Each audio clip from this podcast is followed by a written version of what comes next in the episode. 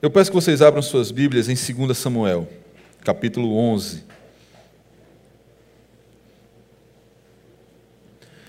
E eu vou usar um texto hoje da palavra de Deus, que o Senhor permitiu que eu falasse sobre isso, em que eu, eu acho que é um dos textos, pelo menos para mim, mais difíceis, mais complicados, mais pesados de, de ler mesmo. Porque quando eu leio esse texto, eu, eu me emociono com ah, esse momento na vida de Davi. E pronto, está mostrando aqui atrás. Tecnologia é, é bom demais. Ah, já vou dar uma furada em vocês aqui. Eu quero pedir a vocês que me ajudem, pessoal aí da, da mídia, que me ajudem com esses vídeos que estavam passando aqui, o programa que vocês usam, que eu quero fazer a mesma coisa lá na igreja, essa coisinha do vídeo, dando os avisos, tudo. Então, à noite eu vou trazer um HD externo de 500 GB e aí vocês vão passar tudo que vocês têm para mim, programa, tudo, que eu quero. A gente está nesse processo de mudança lá na igreja também. É uma igreja de 30 anos, mas que ah, ficou estagnada um tempo, no tempo, e aí a gente precisa de umas melhorias para a gente poder fazer as coisas melhores para o Senhor e dessa maneira ver a igreja crescendo também em número. Então, vou já deixar vocês aí sobre aviso. À noite, não estranhe se eu chegar com HD externo 500 GB para dizer: olha, passa tudo que vocês têm para mim. Eu sei que o Marcelo não vai chiar com isso. então, irmãos, como eu estava dizendo, ah, é um dos textos para mim mais tristes em, em relação a essa queda do rei Davi. Mas eu não quero falar sobre ah, o adultério em si, vai estar envolvido na história, vocês conhecem esse capítulo, conhecem a história do rei Davi, mas eu gostaria de falar sobre essa escolha entre Cronos e Kairos. É algo que está na sua vida, é algo que você tem vivido todos os dias, é algo que você não tem para onde correr, a não ser que você seja ateu. É a única possibilidade de você não considerar isso aqui uma realidade.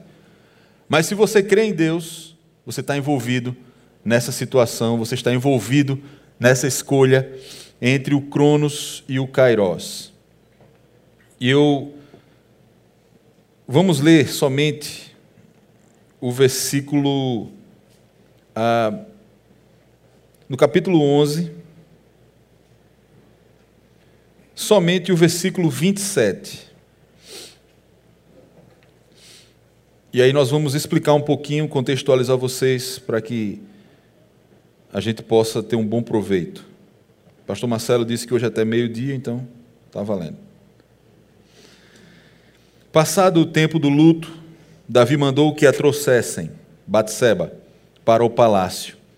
E ela tornou-se sua mulher e lhe deu um filho. Mas isso que Davi fez desagradou ao Senhor.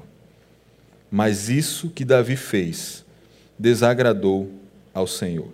Vamos orar só um instante. Senhor, essa é a tua palavra, essa é a tua igreja, esse é o teu povo. Por isso, Pai, nos ajuda a encaixarmos as nossas vidas naquilo que tu desejas. Toda honra, toda glória pertence a ti. Em nome de Jesus, amém. Tempo. Cronos e Kairos se referem a isso. Tempo. E o tempo ele tem algumas características que aí a gente tem que concordar. Primeiro, o tempo é incontrolável. Não há como você dizer para o tempo ir mais devagar ou ir mais rápido. Vai depender de quanto você quer. Se você está com pressa, o tempo passa devagar. Você não consegue adiantá-lo. Você está curtindo um momento, você está gostando de alguma coisa e queria que o tempo fosse devagar e agora ele parece que passa voando e você fica ali. Ah, meu Deus, eu queria que tivesse mais tempo. Então o tempo é incontrolável. Não há como a gente fazer para modificá-lo.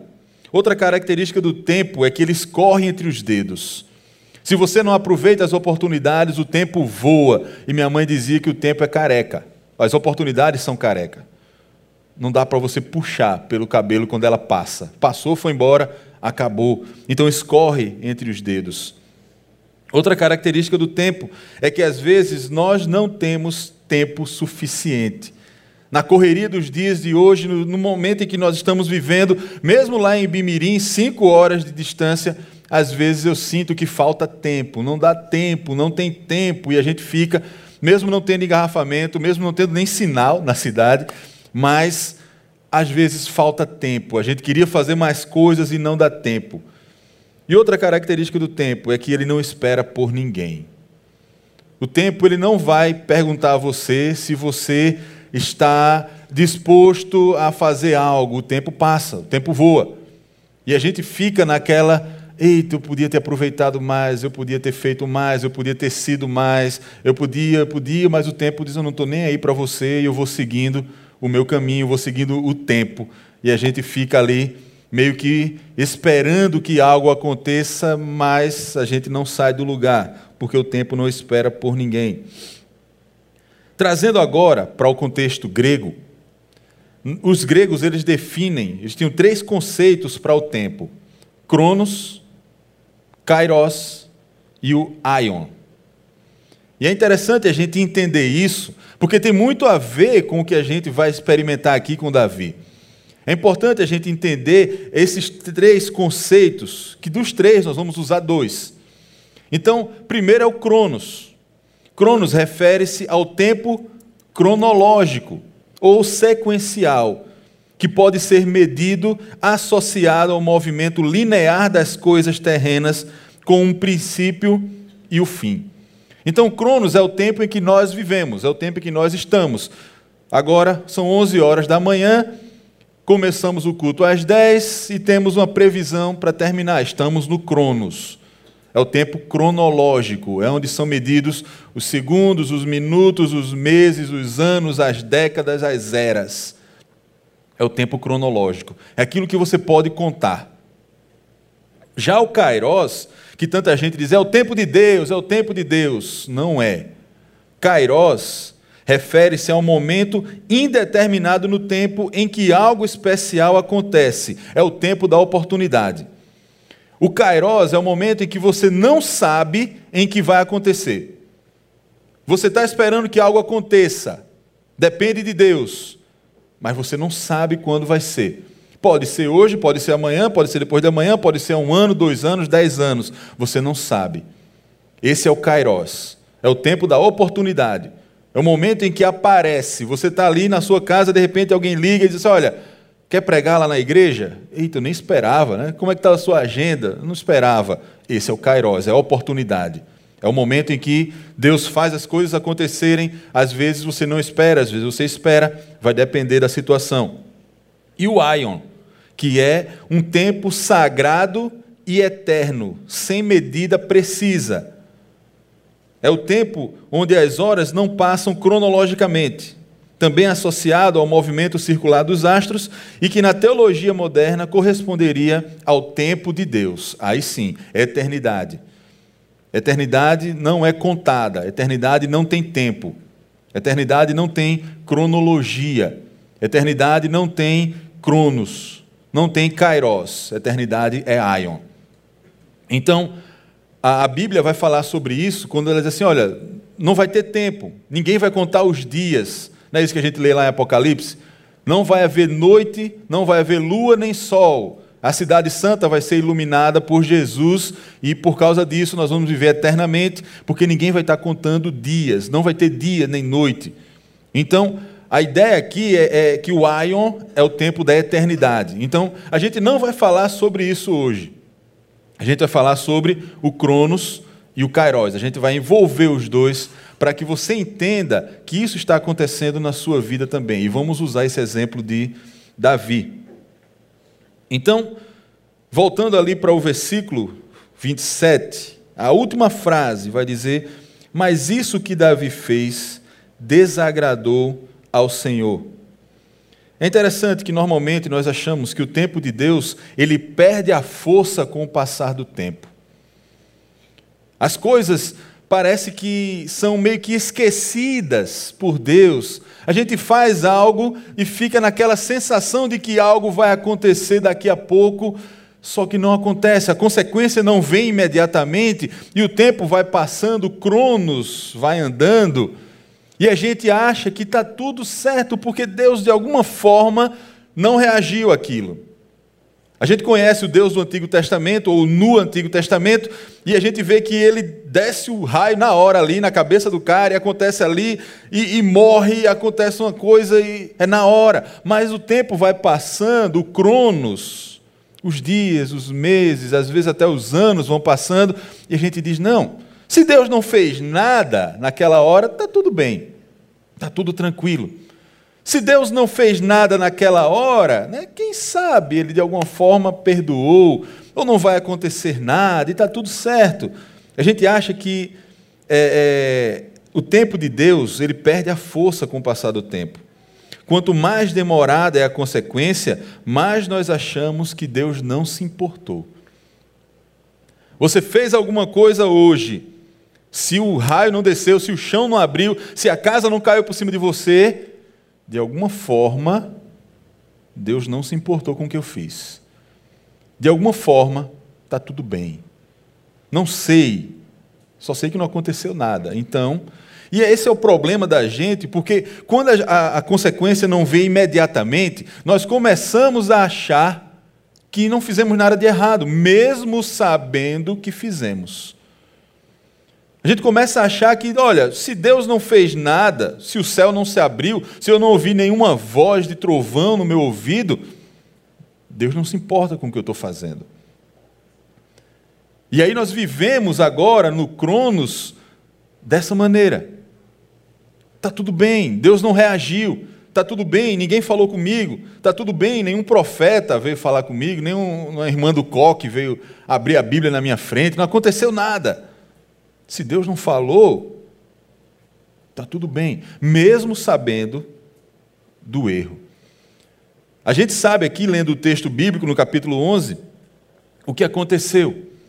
Davi, um belo dia, estava em casa, quando não deveria estar, era o período das guerras, mas Davi estava em casa, no palácio ali, passeando. No final da tarde, depois de comer e dormir a tarde toda, levantou.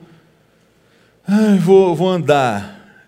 E de lá do seu terraço, olhou para baixo e viu Batseba tomando banho. E se encantou pela sua beleza física. E decidiu fazer o que era errado aos olhos do Senhor. Resultado: Batseba engravidou, ele mandou ela para casa, ela engravidou, bateu na porta dele avisando: "Estou grávida, rei. Qual a melhor coisa a se fazer agora?" Davi pensou rápido. Pensou fácil. Se eu assumir que eu fiz, eu vou ter que pagar um preço alto demais. O que é mais fácil fazer? Urias está na guerra. Urias está lá lutando vou mandar matá-lo. Resumindo a história, a gente sabe que Davi chamou ele de volta, embebedou ele, quis que ele ficasse em casa, ele foi honrado com os seus soldados, não foi para casa, e Davi mandou uma cartinha pelo próprio Urias, para você ver a honra desse homem, que não abriu a carta que mandava que ele morresse. Ele entrega a Joabe, e Joabe coloca ele na frente de batalha, e naquele momento Urias é morto pela ordem de Davi, como diz o próprio texto, Deus dizendo que Davi usou a espada de outro povo para matar Urias. Resultado disso, Davi achou que estava tudo bem. Quando Urias morreu, passado o luto de Batseba, ele traz Batseba para dentro de casa, agora assim, você é minha esposa, e teve um filho, que é o que nós lemos aqui no versículo 27. O que é interessante, é uma coisa que Charles Swindoll falou ele disse assim: As rodas do moinho de Deus andam devagar, mas moem extremamente bem. As rodas do moinho de Deus moem extremamente devagar, mas moem extremamente bem. A gente acha que Davi, ele viveu um período muito bom naquele momento. Ele mesmo achou que ninguém sabia do seu pecado. Está tudo bem, ela engravidou, eu trouxe ela para casa, é meu filho, é meu filho mesmo, e eu vou assumir e está tudo certo, não tem problema. Deus não falou, Deus não fez nada. Ele achou que estava tudo bem encaixado, graças à sua estratégia de matar Urias e casar com Batseba. Está tudo certo, eu sou o rei. ali por debaixo do pano. Passou, passou. Consertei. Consertei. Foi um adultério, mas né, uma fatalidade, Urias morreu, e agora consertei a situação e está tudo bem. Só que Davi não podia controlar, e ele não sabia disso, não havia como ele influenciar ou interferir, porque o Cronos não é igual ao Kairos. O tempo cronológico, essa linha que nós seguimos todos os dias, ela não é igual ao Kairos, ao tempo da oportunidade. O Cronos não trabalha da mesma forma, ele tem um traçado. O Kairos é um tempo determinado para as coisas. O Kairos é o tempo em que Deus diz: agora é, e não tem para onde correr. No Cronos, no nosso tempo, Davi já teve um filho. Então, eu não sei se você leu dessa maneira, talvez você tenha lido a Bíblia até melhor do que eu, mas eu fiquei surpreso, porque a gente vai lendo e vai passando e vai se acostumando com a leitura, e a gente não costuma fazer contas quando está lendo a Bíblia. E quando a gente vai fazer as contas, a gente tem o dia em que Davi adulterou com Batseba, passaram-se ainda nove meses da gestação e um tempo ainda depois que o menino nasceu. Os estudiosos vão dizer que esse período foi de aproximadamente um ano. Um ano, desde o dia em que Davi adulterou até o começo do capítulo 12 que é quando Deus envia Natã para falar com Davi. E é aí onde entra o Kairos. É aí onde entra a mão de Deus. Porque se a gente olhar, a gente vê que o tempo se afastava de Urias, adultério e morte de Urias. O tempo foi passando. Só que no Kairos a contagem é regressiva. Enquanto Davi se afastava do Cronos, do que aconteceu lá atrás, ele se aproximava do Kairos, que é o tempo de Deus, o tempo da oportunidade, o momento em que Deus vai fazer. O que é que isso tem a ver comigo e com você? Que nós estamos na mesma situação. Isso vale para o castigo, como vale para a bênção.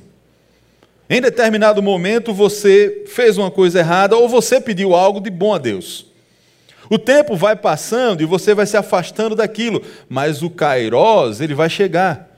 O Kairos é o tempo que Deus já terminou para as coisas. Isso vai acontecer, seja o castigo ou seja a bênção. O Kairos é o tempo que Deus escolheu. E no caso de Davi aqui, o Kairos era a chegada de Natã.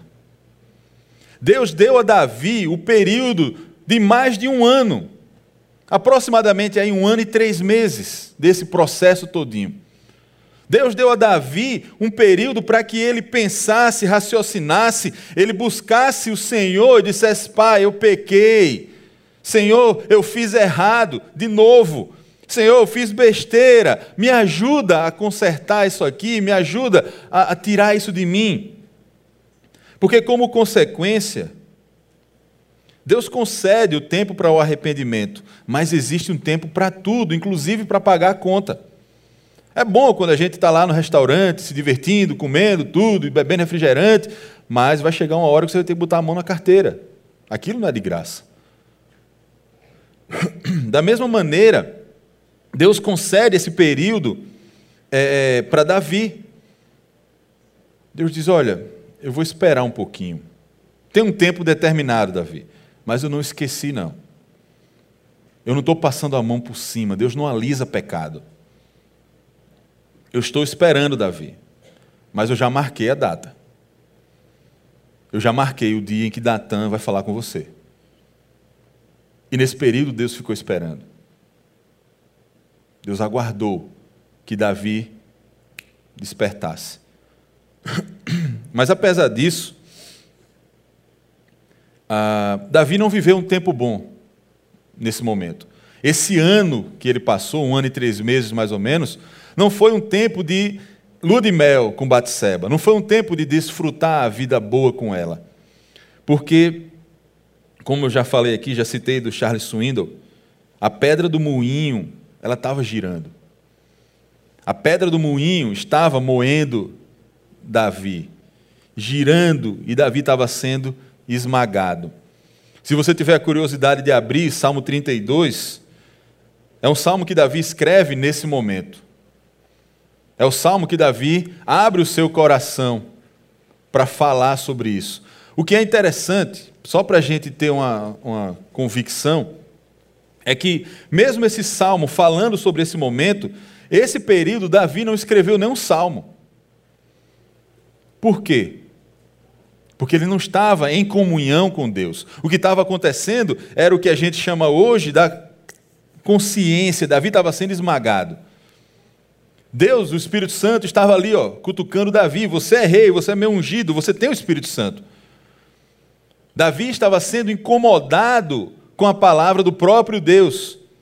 Depois, posteriormente, falando sobre isso, ele vai contar como vivia. Salmo 32, versículo 3 e 4, ele vai dizer: Enquanto escondi os meus pecados, o meu corpo definhava de tanto gemer.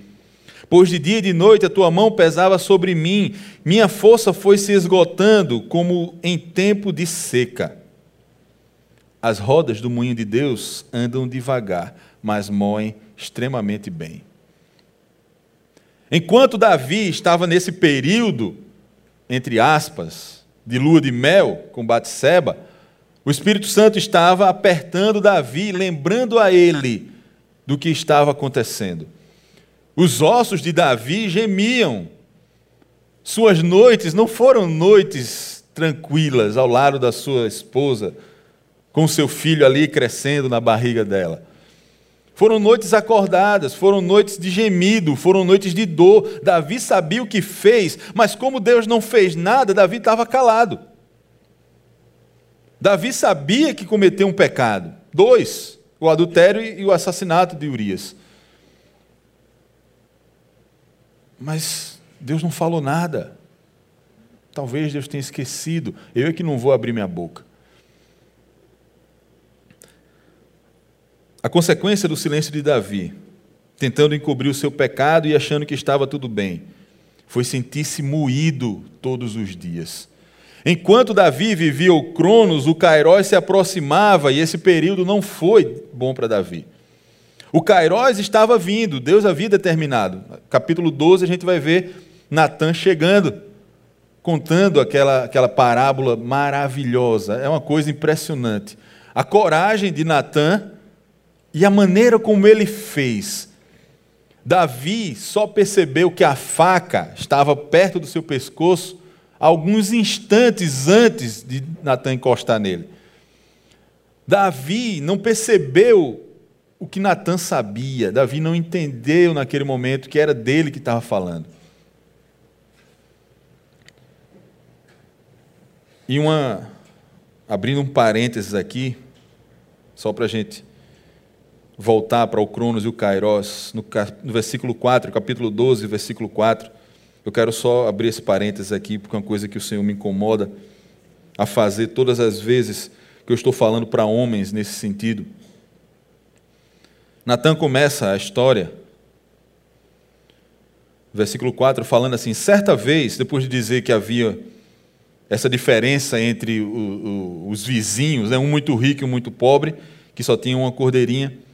E aí no versículo 4, Natan vai dizer: certa vez um viajante chegou à casa do rico, mas ele não quis pegar uma ovelha sua ou um boi seu para dar de comer ao viajante que o visitava. Assim, tomou a cordeira do pobre e preparou para o seu hóspede.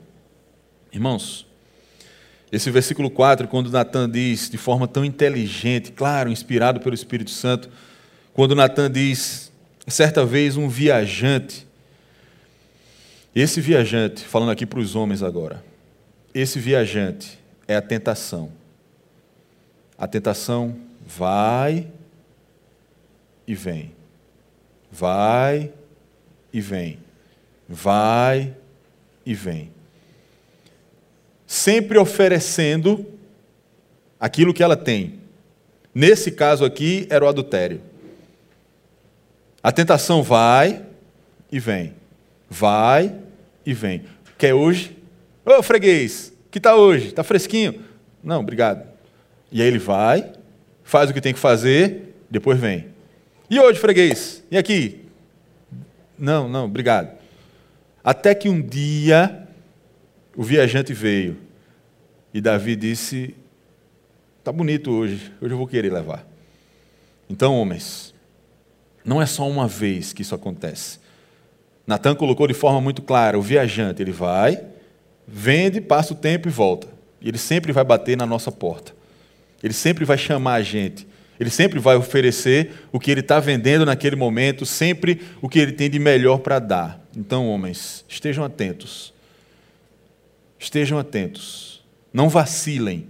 Quando você ouvir bater na porta, você já sabe. E o exemplo está aqui para a gente. Né? Mas voltando. Então, o que estava acontecendo com Davi? No Cronos, ele achando que estava tudo bem, porque Deus não havia reagido naquele momento, mas o Kairós estava marcado. O Kairós dizia: Eu vou chegar, Davi. A mão vai pesar, Davi. A partir desse momento, Davi não tinha mais o que fazer. Davi agora foi preso pelo Kairós, foi colocado ali dentro e agora ele vai viver as consequências de não ter buscado ao Senhor nesse período do Cronos. Davi agora vai se ver preso ao Kairós.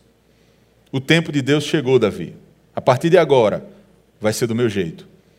Eu te dei o tempo do Cronos, eu te dei esse momento para você parar, pensar, sentir, refletir e agir em cima do que eu tenho te dito, em cima do que você sabe que é a verdade, Davi, mas você não fez. Agora o Kairos chegou.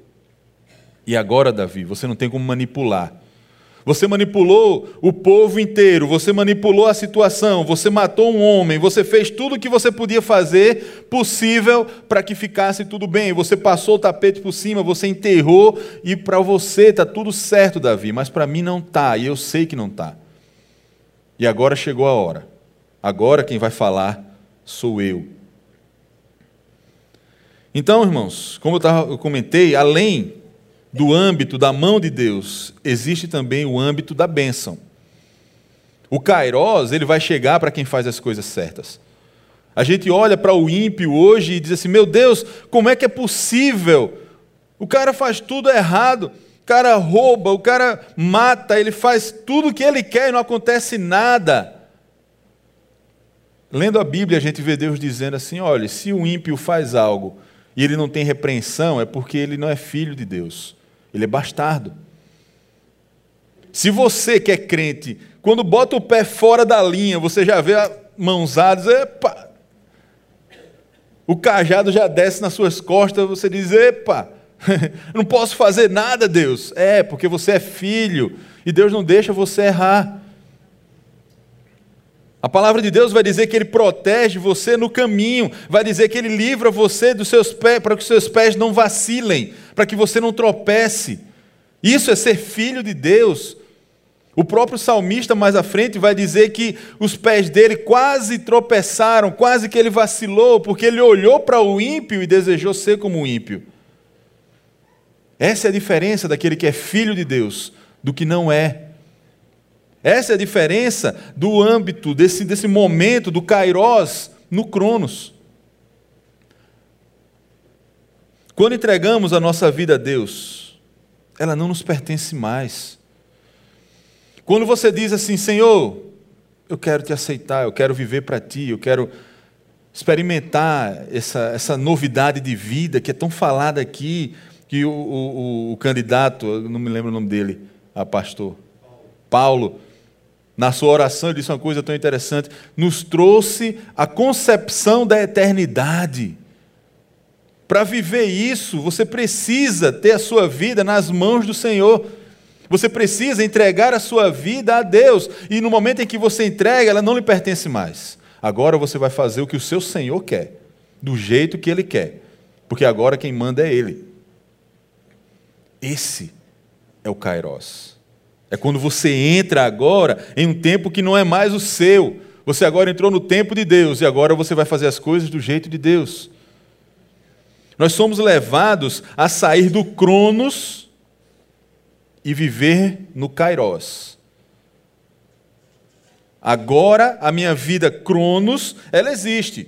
Eu estou aqui, eu trabalho, eu como, eu durmo, faço minhas coisas, desculpem, mas agora eu estou na expectativa do Kairos, no momento em que Deus vai fazer, no momento em que Deus vai agir.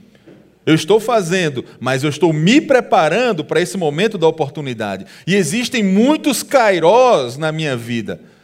Existe o kairós da pregação, existe o kairós das conversões, existe o kairós dos milagres, existe o kairós da resposta de Deus, existe o kairós para a solução dos meus problemas. Existem vários kairós determinados por Deus na minha vida. Quando eu não tenho isso, eu vivo no desespero do Cronos, eu tento arrumar as coisas, eu tento ajeitar aqui, deixa eu colocar aqui no meio porque fica mais bonitinho. Eu tento fazer uma coisa, eu tento fazer outra, para as coisas ficarem do meu jeito. Eu estou vivendo no Cronos, e o Cronos, ele não vai fazer as coisas do meu jeito, ele vai passar. É por isso que tanta gente passa os anos e no final da vida olha para trás e diz assim: não fiz nada na minha vida. Porque viveu no Cronos. O Cronos não está nem aí para a gente. O Cronos vai passar, o Cronos anda. Os anos passam, os cabelos ficam brancos. Os filhos crescem e vão embora de casa. E a gente olha para trás e diz assim: não fiz nada na minha vida, porque eu estou vivendo no Cronos. A proposta que a palavra de Deus traz para nós hoje é sairmos do Cronos e começarmos a vivermos agora no Kairos. O próximo passo vai ser o Aion, a eternidade com Deus, mas ainda não chegamos. Temos que sair do Cronos para viver no Kairos. Senhor, eu estou aguardando a oportunidade que tu me dás. Senhor, tu conheces as minhas orações e eu estou falando sobre determinadas coisas. Senhor, tu sabes que eu te amo, tu sabes o que eu quero fazer, tu sabes que o meu coração é teu, me dá essa oportunidade. Enquanto isso, eu vou me preparando, porque eu estou olhando para o Kairos.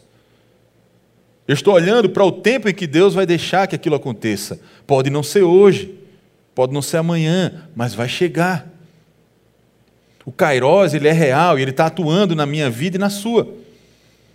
O Kairos é real porque Deus é real e Deus trabalha. Nós vemos isso em vários momentos na palavra de Deus. As orações, Deus falando com o seu povo, mas quanto tempo oraram para que isso acontecesse? Quanto tempo durou o Cronos para que chegasse o Kairos na saída do povo do Egito? 400 anos.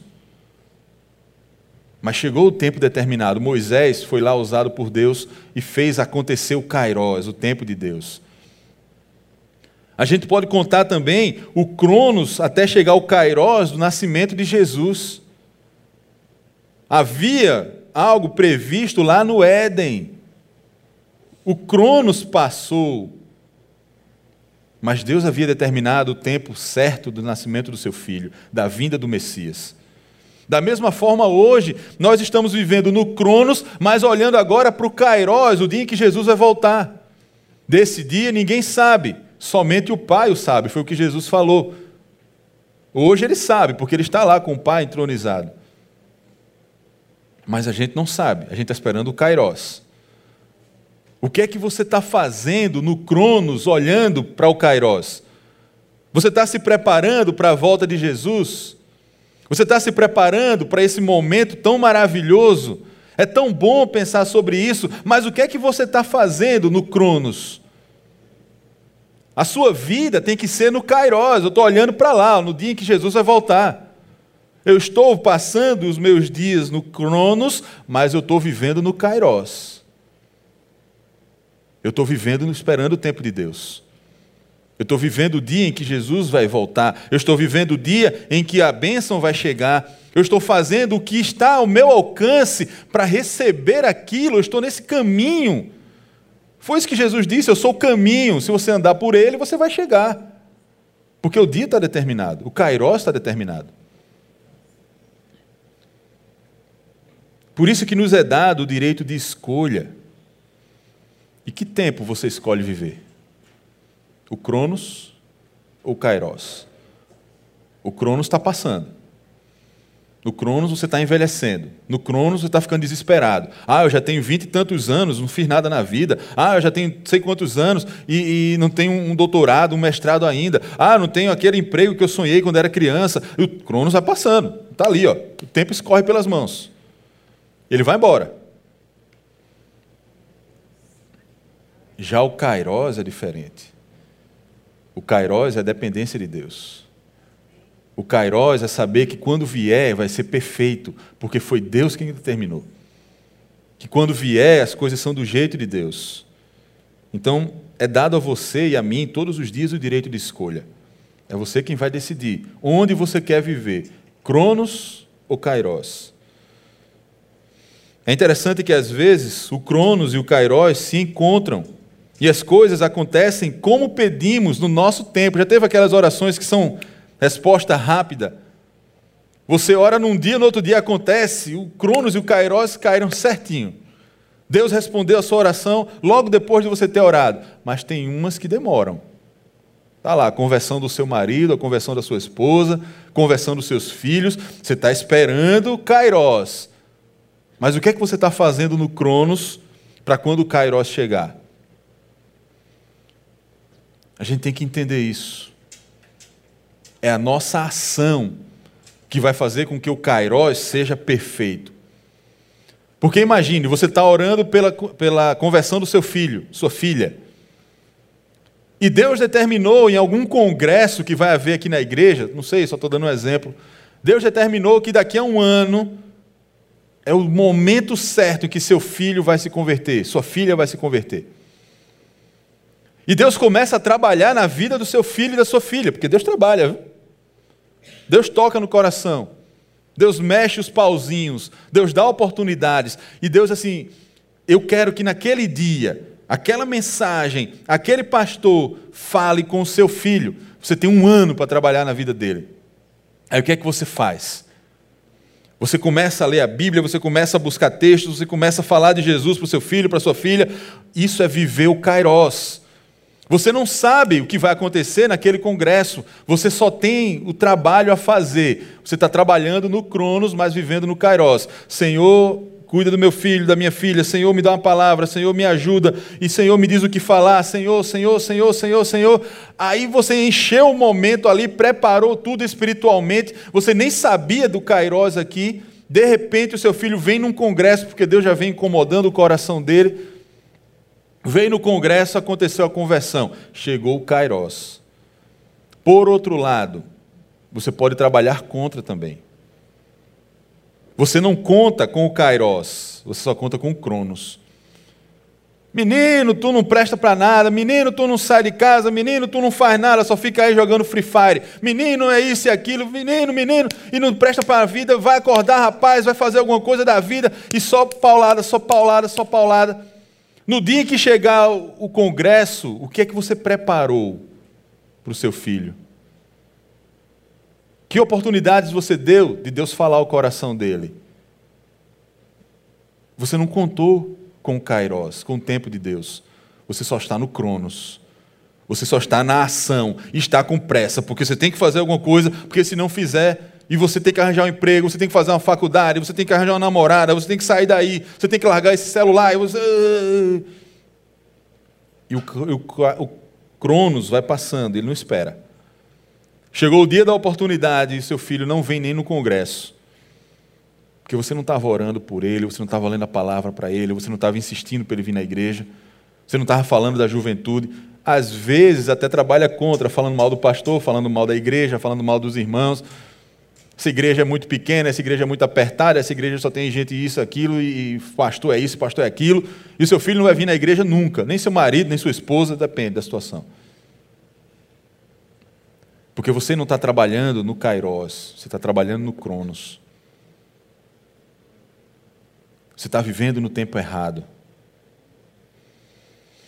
Para que nos governe o tempo dos céus, é preciso abrir mão do nosso próprio tempo. Ah, eu quero tanto que Deus fale comigo. Aí o que é que você faz? Ah, você lê a Bíblia? Não, você vai ver a novela da Globo. Ô oh, raiva de novela que eu tenho. Mais raiva ainda tem de crente que assiste novela. Porque é só doutrina espírita. Tá aí, não sei quantos guardiões. Vai atrás para ver o que é esses guardiões.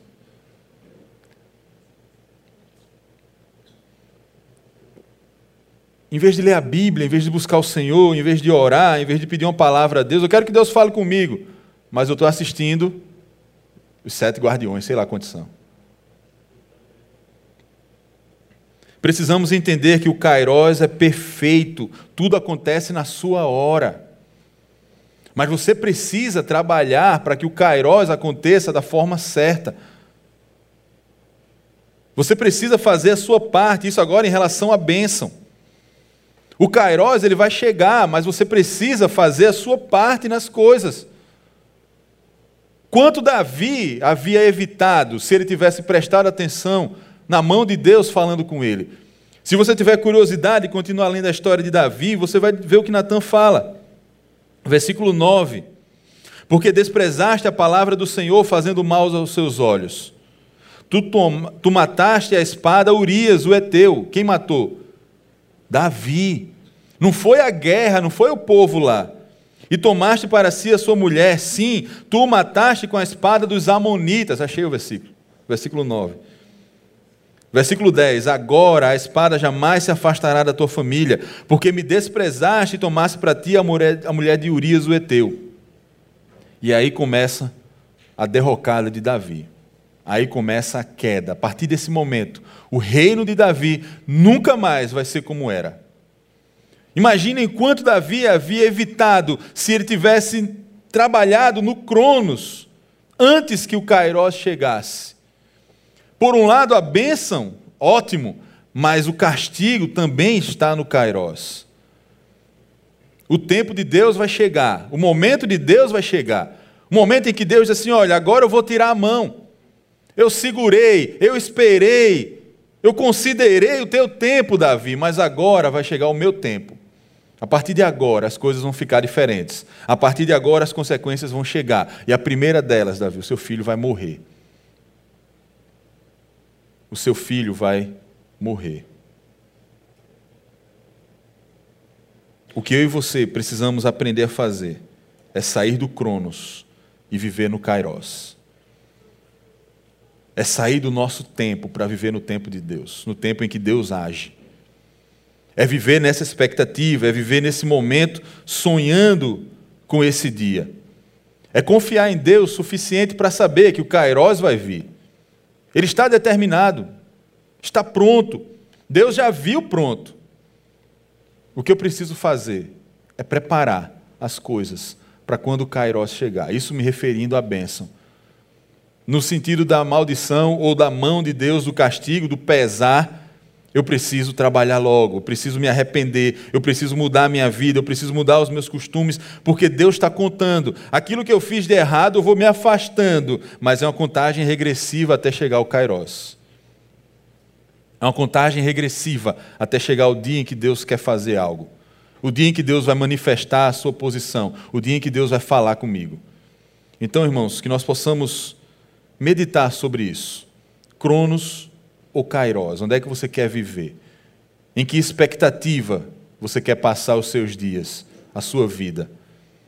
Logo mais à noite nós vamos estar falando ainda sobre a vida de Davi, mas agora em outro momento. Nós vamos estar falando sobre quando Deus tira as muletas da nossa vida, usando ainda o exemplo de Davi. Davi é um exemplo riquíssimo para nós. Faremos muito bem se nos debruçarmos sobre ele, para aprender sobre ele. É o personagem, tirando Jesus, é o personagem que a Bíblia mais fala, é Davi. Então, à noite nós vamos estar falando sobre ah, quando Deus tira as muletas, usando a vida de Davi. Quando Deus prepara Davi para ser rei. Quando Deus prepara o, o, o pastor de ovelhas para ser o pastor do povo escolhido de Deus. Quando Deus mexe na vida de Davi de tal forma que o que resta para Davi é confiar em Deus. E a gente vai ver o quanto isso foi bom para a vida de Davi E eu espero que seja uma bênção para a sua vida também, que você possa reconhecer o quanto Deus tem trabalhado na sua vida, o quanto Deus quer agir na sua vida, o quanto Deus quer fazer com que você seja parecido com o próprio Jesus. Amém? Deus abençoe, irmãos. Shirley mandou um abraço para vocês, mandou lembrança para todo mundo e agradece mais uma vez pelo benefício que vocês têm feito a ela. Tá bom? Deus abençoe. Que Deus abençoe. Vamos curvar a cabeça e agradecer a Deus por tudo. Pai bendito, muito obrigado pelo teu cuidado, obrigado pela pelo Cronos do Senhor na nossa vida e obrigado também pelo Kairos do Senhor na nossa vida, que o tempo é teu, como aqui nós ouvimos. Obrigado porque o Senhor nos aproxima de Ti, mesmo quando nós nos afastamos, assim como fez Davi. O Senhor traz de volta, muitas vezes, o Kairos de maneira dura é para nos trazer de volta. Muitas vezes o Kairos de maneira mais pesada é para olharmos e ver que temos um Deus. E muitas vezes quando o Kairos é bênção, é para que nós possamos tirar um fardo das nossas costas, porque muitas vezes, na verdade, nós achamos que nós é que estamos no controle. E nós nunca estamos no controle, o Senhor sempre está no controle. Amém. Então abençoa a vida de cada um aqui, aqueles que estão cansados, aqueles que estão precisando de apoio, aqueles que estão precisando de ajuste. E nós queremos colocar a vida do teu filho Sérgio, da maneira que o Senhor me usou, usou hoje, de maneira especial, abençoa a vida dele. E que usa também novamente, hoje à tarde e noite. Abençoa a vida de cada um aqui, abençoa a vida dos adolescentes que vão estar saindo agora do retiro, esse louvor que será cantado agora no final, encerrando e que o amor de Deus, que a graça maravilhosa de Jesus e que a comunhão do Espírito esteja sobre nós. No nome de Jesus. Amém. Amém.